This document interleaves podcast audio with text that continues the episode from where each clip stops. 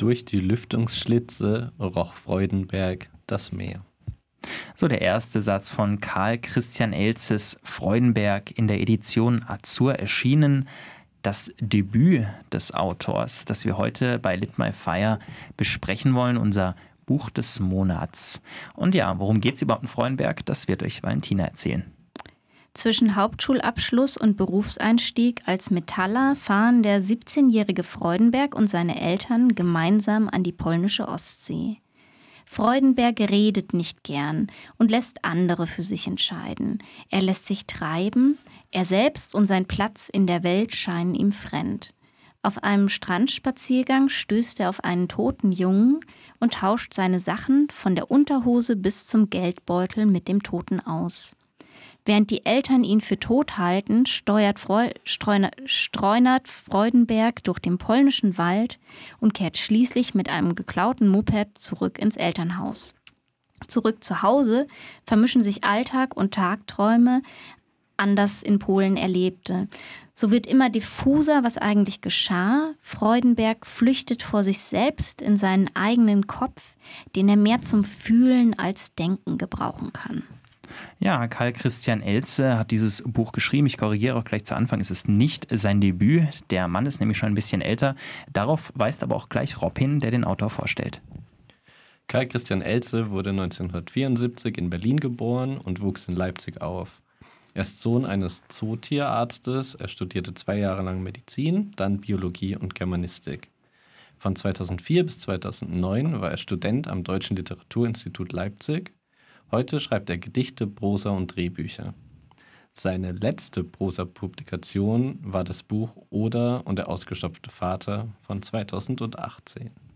Ja, und im Mittelpunkt dieses Buchs steht nicht der Vater, sondern der Sohn Freudenberg. Und wir kommen zu unseren Thesen, Meinungen, kurz der Diskussion. Meine erste These.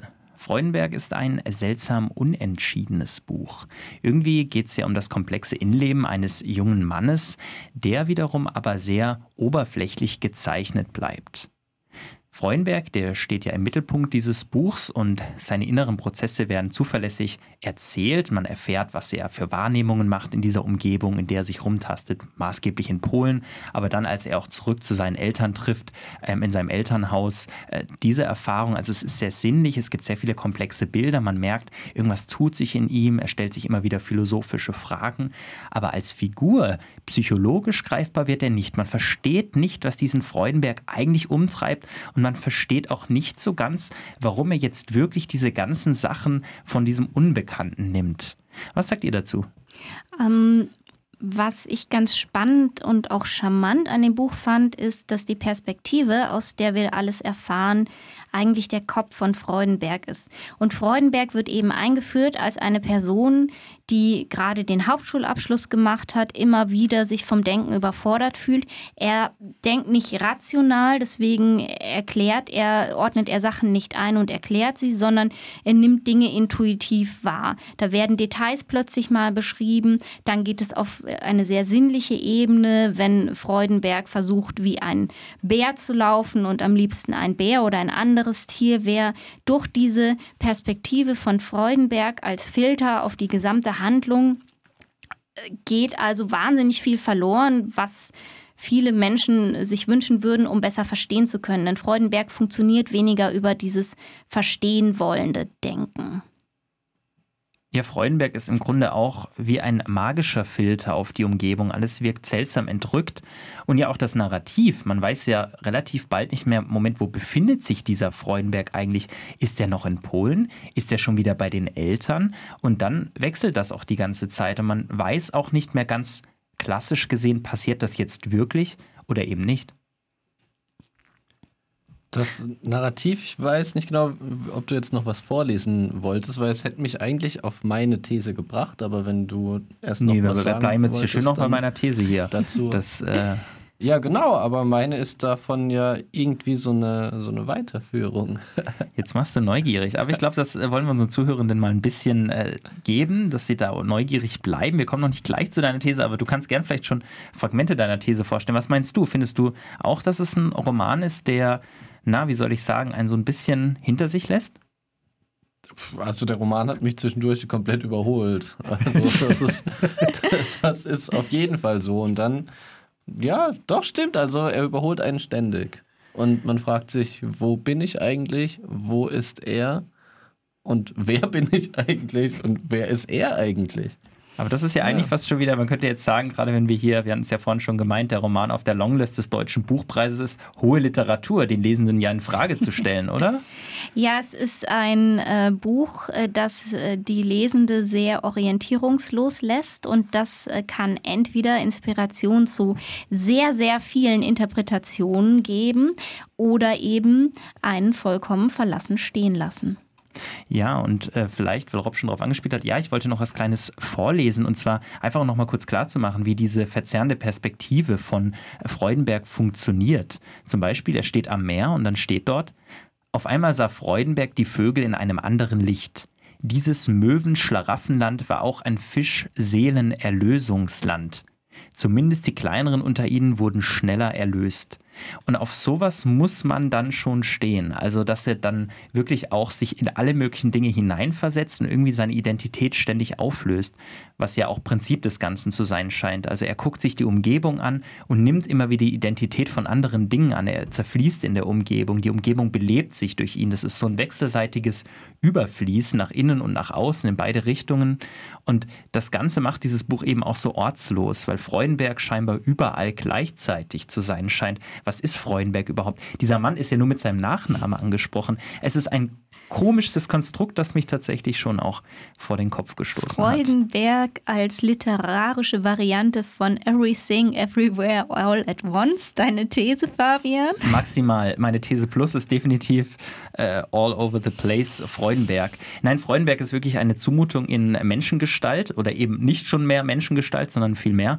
So viel vielleicht erstmal zusammengefasst. Meine These als Einstieg in das Buch, bevor es weitergeht, unter anderem mit Robs These, auf die ihr sicherlich alle schon sehr gespannt Anzeit. Wir diskutieren das Buch Freudenberg von Karl Christian Elze und sind gerade mitten in der Diskussion. Valentina stellt ihre nächste These vor. Meine These lautet, Freudenberg regt zu einer zweiten Lesung an, denn hinter der oberflächlichen Handlung verbirgt sich eine komplexe Erzählstruktur, die viel Raum für Interpretationen lässt. Mir ist es zum Beispiel aufgefallen bei dem Handlungsstrang mit Maya, das ist ein rothaariges Mädchen, das Freudenberg im polnischen Wald beim Heidelbeerpflücken trifft. Und ich habe mir aufgrund mehrerer Details im Buch ab einem gewissen Punkt die Frage gestellt, ob Maya nicht vielleicht einfach nur eine Vorstellung von Freudenberg ist, die überhaupt gar nicht existiert hat und somit sein Idealbild von einem Mädchen und einer Beziehung mit einem Mädchen. Dann ist sie auch noch Pol polnisch. Er muss mit ihr nicht reden, weil sie nicht die gleiche Sprache sprechen. Aber irgendwie verhält sie sich nicht, wie man es von einem Menschen erwarten würde. Ähnlich wie an manchen Punkten auch andere Handelnde im Buch, die auftauchen, immer wieder eigenartig reagieren. Ja, überhaupt, wie Maya vorgestellt wird. Es heißt zum Beispiel gleich zu Beginn, also sie kennenlernt, ganz unten ein aufgerissener roter Fleck, ganz oben hüpfende, fast weiße Braunbögen und dazwischen ein leuchtendes, verwirbeltes Gemenge von Augen und Sommersprossen. Freundwerk starrte sie an wie ein Naturphänomen und wusste nicht weiter. Also da passiert ja auch irgendwie, dass er offensichtlich nicht ganz fähig ist, Sinnes ja, seine Sinne und sein Kognitives irgendwie zusammenzubringen. Also vielleicht der Gedanke der Projektion, also dass er vielleicht Dinge nach außen projiziert. Ich habe fast das Gefühl, dass sein inneres Selbst schon so chaotisch und unsicher ist, dass er gar nicht fähig ist, irgendwelche Konzepte nach außen zu projizieren. Vielleicht wirklich nur den dringenden Wunsch, naja, jetzt endlich mal kopulieren zu können. Denn als er Maya trifft, geht es ja relativ schnell zur Sache. Absolut. Und so ein junger Mann, 17 Jahre, mit seinen Eltern gelangweilt in einem Ferienort, endlich die Möglichkeit so, oder beziehungsweise imaginiert sich zumindest diese Möglichkeit. Also ich glaube schon, dass das irgendwo auch so eine Lustfantasie des äh, jungen Mannes ist, die sich da ja, zu Buche schlägt. Zumal er dann an anderer Stelle, wenn er gerade bei einer unangenehmen Arbeit ist, sich in seinen eigenen Kopf flüchtet und in die Vorstellung oder Erinnerung, das bleibt offen, wie er gerade mit Maya Sex hat. Genau, es wird ja auch immer wieder abgewechselt. Er, er ist bei Maya und dann ist er plötzlich wieder bei den Eltern.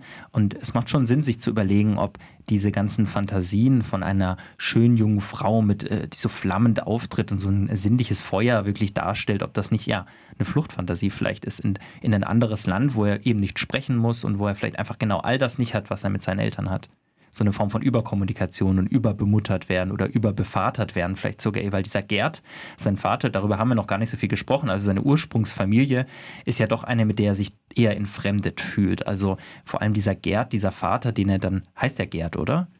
Ja, der Vater heißt Gerd, die Mutter ist einfach nur Mutter. Das äh, durch die Perspektive Freudenbergs, die nichts erklärt, habe ich auch bis etwa die Hälfte des Buches gedacht, Gerd wäre der neue Partner der Mutter. Dann hat sich aber herausgestellt, dass Gerd tatsächlich auch der Vater von Freudenberg ist. Ja, er schreibt an irgendeiner Stelle, er musste sich, glaube ich, bis zu sein 16. Lebensjahr irgendwie, musste er ihren Vater nennen und dann wurde ihm endlich erlaubt, ihn einfach nur Gerd zu nennen. Also, dass er endlich diese Vaterrolle von ihm abschmettern kann. Das ist ja schon schön beschrieben. Also, man merkt, der Freudenberg sucht sich irgendwie eine Distanzierung und dass er zuletzt, wie ich anfangs schon meinte, diesen nur mit dem Nachnamen angesprochen wird, ist ja nochmal ein Zeichen für irgendeine Form von Flucht, die er dann nicht zuletzt auch in der Handlung vollführt, diesem Jungen einfach die Identität zu nehmen und hineinzuschlüpfen. Ja, aber Fabian, das führt uns irgendwie ein bisschen zu einem Punkt, der mir relativ unklar ist. Ist Freudenberg, ist das tatsächlich der Nachname der Person oder, oder der Familie oder kommt das irgendwo anders her? Glaubst du, er heißt mit Vornamen Freudenberg? Nein, er ist mit Vornamen Mike. Das kommt irgendwann auch raus. Echt? Tatsächlich. Das habe ich überlesen, Wahnsinn. Ob er tatsächlich Freudenberg mit Nachnamen heißt oder ob das irgendeine metaphorische Bedeutung oder was ähnliches haben soll, ist mir noch nicht klar. Ich vermute, es ist eine Mischung aus beiden. Vielleicht steckt da auch ein bisschen drin, ähm, dass sein Zugang zur Welt, der eher emotional intuitiv funktioniert, einen auch glücklicher macht. Aber das ist jetzt hier. Auf dem Höhe des Freudenbergs. Aber vielleicht nochmal zurück zu deiner These, weil du sagst, es regt zu einer zweiten Lesung an. Also ja, auf jeden Fall. Und nein, auf gar keinen Fall. Weil einerseits natürlich, du hast vollkommen recht, man entdeckt einige spannende Ideen und Strukturen, aber es scheint mir dann doch so ein klassisches Seminarbuch zu sein. Das legt man dann auf den Tisch und dann wird da analysiert. Aber so einen richtigen Genuss verspricht die Lektüre ja nicht. Also ich bin froh, wenn ich dieses Buch nicht nochmal lesen muss. Also ich habe mir schon die Frage gestellt, ob das ein Buch ist, ähm, in dem man einfach wahnsinnig viel reininterpretieren kann, das aber vielleicht äh, gar nicht so klug ist, wie die Interpretation es hinterher macht. Das vielleicht auch so ein bisschen wie David Lynch äh, gar keine klare Idee hat, aber einfach durch diese Motive, die es einbaut, toll wirken will oder auch toll wirkt, je nach Perspektive. Mir selber ging es aber bei der Lektüre so, die erste Hälfte des Buches hatte ich große Schwierigkeiten reinzukommen und je weiter es im Buch ging, desto besser bin ich reingekommen, desto mehr hat es mich fasziniert, desto mehr Spuren wurden auch gelegt, die ich weiter verfolgen wollte. Und gerade in den letzten paar Kapiteln wurde mir dann klar, okay, dieses Buch will ich irgendwann nochmal lesen, weil da steckt möglicherweise richtig viel drin, was cool sein könnte. Rob hat sich bis jetzt ja eher zurückgehalten. Ich weiß nicht, was für ihn in diesem Buch steckte, aber vielleicht fragen wir ihn direkt mit seiner dritten und ja der letzten These unserer Gesprächsrunde. Ja, wie ihr ja schon beide einstimmig äh, gesagt habt, das ist ein relativ diffuses Buch. Und für die These muss ich vielleicht den Kontext nochmal kurz erläutern. Es ist ja so, dass er mit seinen Eltern nach Polen geht und dann ein, am ersten Tag direkt einen Ausflug alleine macht am Strand und dort einen Toten findet, dessen Kleider nimmt. Und ab, also bis dahin ist es schon irgendwie so ein bisschen mystisch und leicht diffus, aber das ist eigentlich, glaube ich, so der Punkt, an dem plötzlich so eine ganz neue Gedankenwelt aufgeht und man nicht mehr genau weiß, was jetzt eigentlich passiert, was jetzt tatsächlich passiert und was nicht passiert oder was irgendwie aus seiner subjektiven Perspektive erzählt ist. Und ich habe, ich habe die ganze Zeit versucht, mir das irgendwie zu erklären, was denn jetzt eigentlich los ist. Und irgendwann habe ich die These aufgestellt, na, vielleicht befinden wir uns doch im Film The Sixth Sense und die Hauptperson ist eigentlich tot und erzählt einfach alles nur aus der Perspektive, dass sie unter den Leben wandelt, aber die sie nicht mehr sehen können. Und so hat sich das Buch dann auch angefühlt. Das ist ein paar Seiten lang gut gegangen und dann irgendwann konnten sie doch wieder mit ihm reden. Und dann ist meine These auch wieder zerfallen. Und das ist aber genau das, was das Buch, so wie ich das Buch beschreiben würde. Es fängt immer wieder an, irgendwelche neuen, äh, neuen Ansätze zu machen, die aber nicht, nicht logisch aufgelöst werden, sondern es stoppt dann irgendwie und es passiert was ganz anderes. Und man kann die, man kann jetzt keine so richtig durchgehende Geschichte erzählen, weil immer wieder plötzlich ein anderer Handlungsstrang ist oder dann denkt er mal zwischendurch oder erinnert sich zurück, aber man, das wird gar nicht eingeführt, sondern es passiert einfach. Und ich finde, ich finde, es gibt da sehr, sehr viele, sehr, sehr spannende Ansatzpunkte, aber sie führen halt nicht so richtig zusammen und sie sind auch nicht, also das, was Valentina vorhin sagte zu David Lynch, das ist, es hat halt nicht die Qualität von David Lynch, weil, weil bei David Lynch kann man sich doch immer irgendwie noch was erklären und dann fehlt manchmal so ein kleiner Fitzel vielleicht, aber man kann sich es erklären. Und das ist, was bei Freudenberg, finde ich, zu oft nicht geht. Man kann sich es dann nicht mehr erklären. Und dadurch, dass sich so viel öffnet, fand ich es dann auch selbst überladen. Ich glaube, es gibt auch einige Szenen, an die erinnere ich mich gar nicht mehr so richtig oder die machen auch irgendwie, die haben für mich nie irgendwie einen Sinn gemacht, während ich das Buch gelesen habe. Aber vielleicht steckt auch, auch so viel drin, dass ich es nochmal lesen müsste und dann plötzlich viel, viel mehr verstehe. Und das ist doch das, was irgendwie das Buch auszeichnet. Aber ich bin mir nicht sicher, ob ich bereit bin, es nochmal zu lesen. Interessant ist ja, weil es mir genauso ging. Also bestimmte Szenen, auch als ihr meintet, ah, der heißt doch Mike. Ich so, welcher Mike? Welche Stellen? Ach ja, dann war der noch dort und hat er das und das gemacht. Das weiß ich auch nicht mehr. Also das ist mir tatsächlich auch einige Mal passiert und ich glaube, das liegt tatsächlich daran, dass man, um sich an Einzelheiten zu erinnern, dass man sie in irgendein Narrativ oder irgendeine Ordnung einfügen musste, dass man darauf wieder zurückkommt über diese Ordnung. Da aber die Erzählung, wie du das gut beschrieben hast, Rob, irgendwie keine größere Ordnung gibt, da finde ich den Vergleich mit David Lynch tatsächlich aber auch ziemlich passend. Es gibt eigentlich keine größere Ordnung, die man das einordnet einordnen kann. Man hat immer nur so kleine Fährten. Und ja, und dadurch verliert sich das Ganze immer wieder. Und da hat das Buch halt schon die große Gefahr, in die Beliebigkeit zu kippen, wie viele abstraktere Kunst die er auch hat. Wobei sich da die Frage stellt, ob es wirklich Beliebigkeit ist oder ob das nicht ein sehr, sehr klug durchkomponiertes Buch ist und man eben erst durch die Zweitlektüre ähm, das Mosaik neu zusammensetzen kann. Also so fallen einem im Nachhinein auf den letzten Seiten immer wieder einzelne Szenen auf, wo man denkt, ah, okay, da ist jetzt hier ein rotes Bonbonpapier und vielleicht ist das sogar... Ähm, hängt das äh, zusammen mit den roten Haaren von Maya. Vielleicht hat sie sich sogar daraus entwickelt. Auf an, andererseits ist es so, dass Mike wahrscheinlich nicht umsonst Mike heißt und der tote junge Marek. Dann gibt es noch eine Parallele zu Maya, Katja. Da steckt ganz viel drin und ähm, die Beurteilung ist eben erst möglich, wenn man sich nochmal anguckt. Vielleicht auch ein bisschen wie bei Fight Club, wo man diese ganzen Indizien erst bei der zweiten Sichtung erkennt. Ob Meisterwerk oder ja, beliebiges Buch, das mögen wir hier vielleicht nicht entscheiden, aber wir können doch zumindest mal unsere persönliche Meinung ganz am Ende abgeben.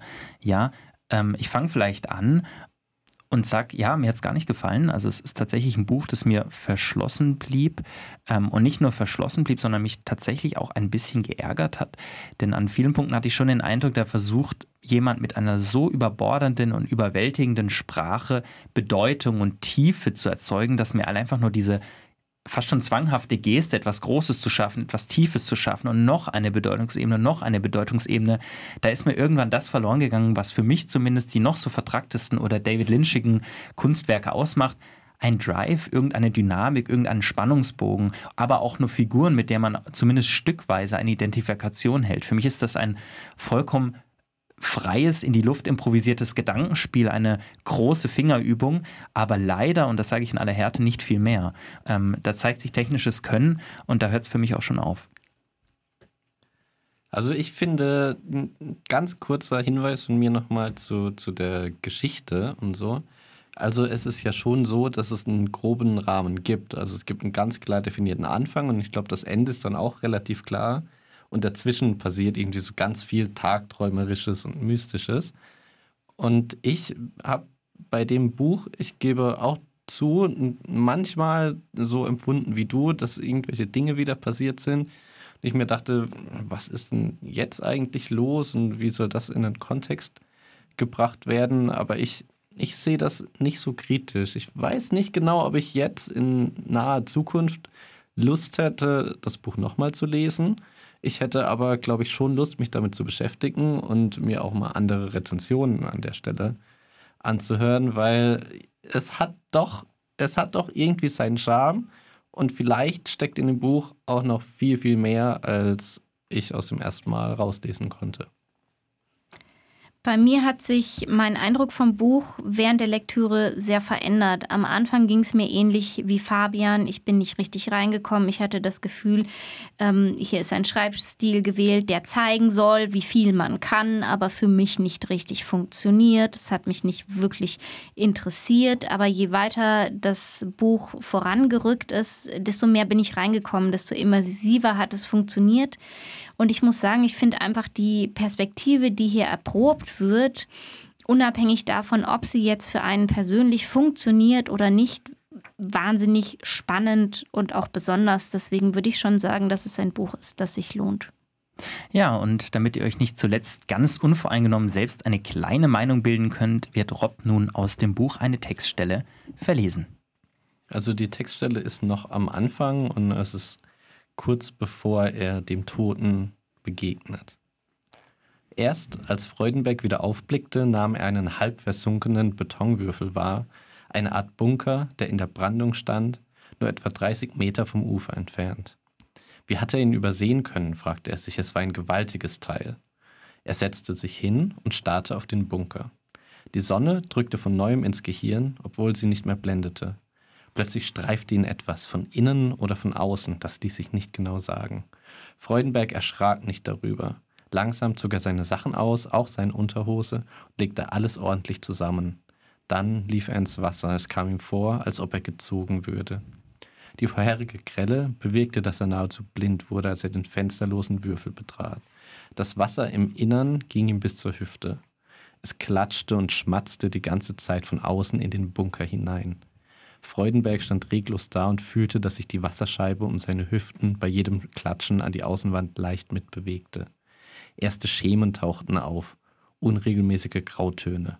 Freudenberg streckte seinen rechten Arm aus und berührte die Wand mit der ganzen Handfläche. Es fühlte sich weich und warm an, als ob man etwas Lebendiges streichelte. Er griff tiefer in die Algenmasse hinein und erreichte mit den Fingerspitzen die Betonoberfläche. Noch immer war alles angenehm warm und feucht. Freudenberg fing an, mit den Fingern zu kreisen und spürte, dass sich sein Glied dabei versteifte. Er kreiste schneller. Auf einmal stieß er auf etwas anderes, etwas Vorgewölbtes, Kaltes und hielt mitten in der Bewegung inne. Er ging mit dem Gesicht näher an die Wand heran und begann zu tasten. Sehr vorsichtig und konzentriert, als suchte er im Fell eines Tieres nach Parasiten oder einem Geschwür. Er konnte der fremdartigen Struktur wie einem Band folgen. Das Geschwür wurde länger.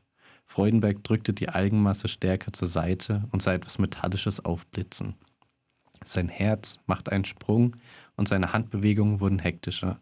Er riss Algen von der Wand. Zwei weitere Bänder kamen zum Vorschein. In Hals, Brust und Hüft, äh, Hüfthöhe waren Stahlbänder in die Betonwand eingelassen. Freudenberg erstarrte. Das Klatschen des Wassers, ein Schlagen von außen an die Wand, dann in den Schädel hinein, wurde härter.